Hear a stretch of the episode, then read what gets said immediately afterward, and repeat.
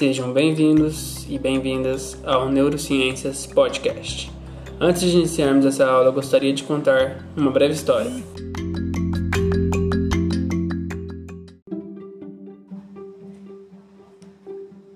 Em setembro de 1848, Phineas Gage, um trabalhador de uma mineração no Reino Unido, um cara muito alegre e amigável com todo mundo, sofreu um grave acidente de trabalho, onde uma enorme barra de ferro atravessou seu crânio anterior e, por incrível que pareça, ele conseguiu sobreviver, mas em troca teve seu lobo frontal do cérebro totalmente removido.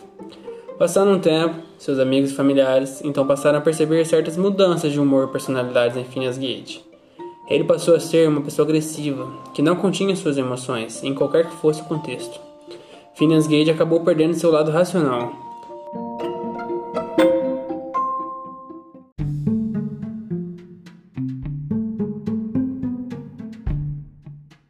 Essa breve história levou a todos os neurocientistas a se mobilizarem para entender como uma pessoa tão adorável quanto ele poderia ser transformado em um ser tão rude e agressivo após o acidente.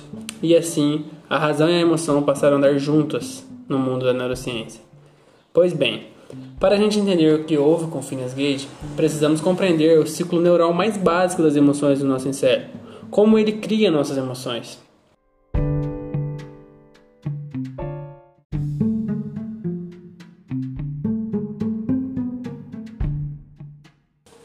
Vamos nos contextualizar. Emoções são diferentes de sentimentos. Enquanto os sentimentos são significados de uma experiência emocional, como por exemplo o medo, a raiva, a alegria, o amor, as emoções é o conjunto de respostas fisiológicas a esses sentimentos, que pode ser dividido em respostas no encéfalo, como o aumento do nível de alerta e evocação de arquivos de memória importantes, aquele desafio, ou respostas periféricas, seja elas endócrinas, autônomas e musculoesqueléticas. Um exemplo disso temos o aumento da frequência cardíaca.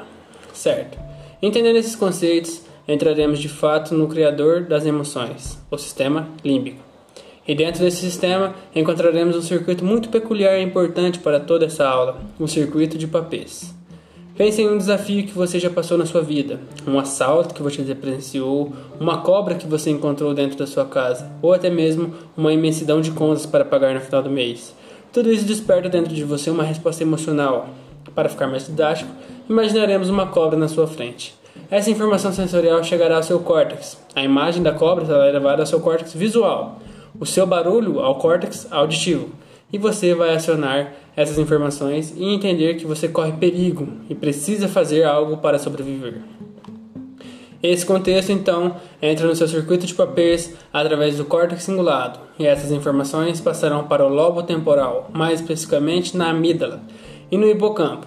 Lá você evocará o sentimento de medo e marcará para sempre o que você está passando agora na forma de memória. Assim, essas informações então seguem ao hipotálamo, onde será a porta de saída para suas respostas periféricas. O estímulo para a liberação de hormônios tireoidianos e adrenalina, por exemplo, saem daí. E assim você prepara para enfrentar seu desafio. Essas informações, então, saem do hipotálamo e podem voltar ao córtex cingulado, passando pelo núcleo anterior do tálamo, mas também podem ir para aquele córtex pré-frontal, onde ocorrerá, por exemplo, a evocação de arquivos de memória sobre a cobra. Será que devo me preocupar? E até mesmo a melhora da atenção e cognição. Mas tão importante quanto, o córtex pré-frontal e sua comunicação com o circuito de papéis irá dosar, modular minhas respostas diante de tal desafio, fazendo com que você escolha a melhor atitude a tomar naquele momento crítico, inibindo atitudes que poderiam me prejudicar e por isso é considerado a razão de todo o nosso encéfalo. Quando você o perde, como Phineas Gage, as emoções trabalharão sozinhas, descontroladas, agindo de diversas formas, sejam elas boas ou ruins, para aquele momento. Mas para você não importa, você basicamente se torna um ser irracional.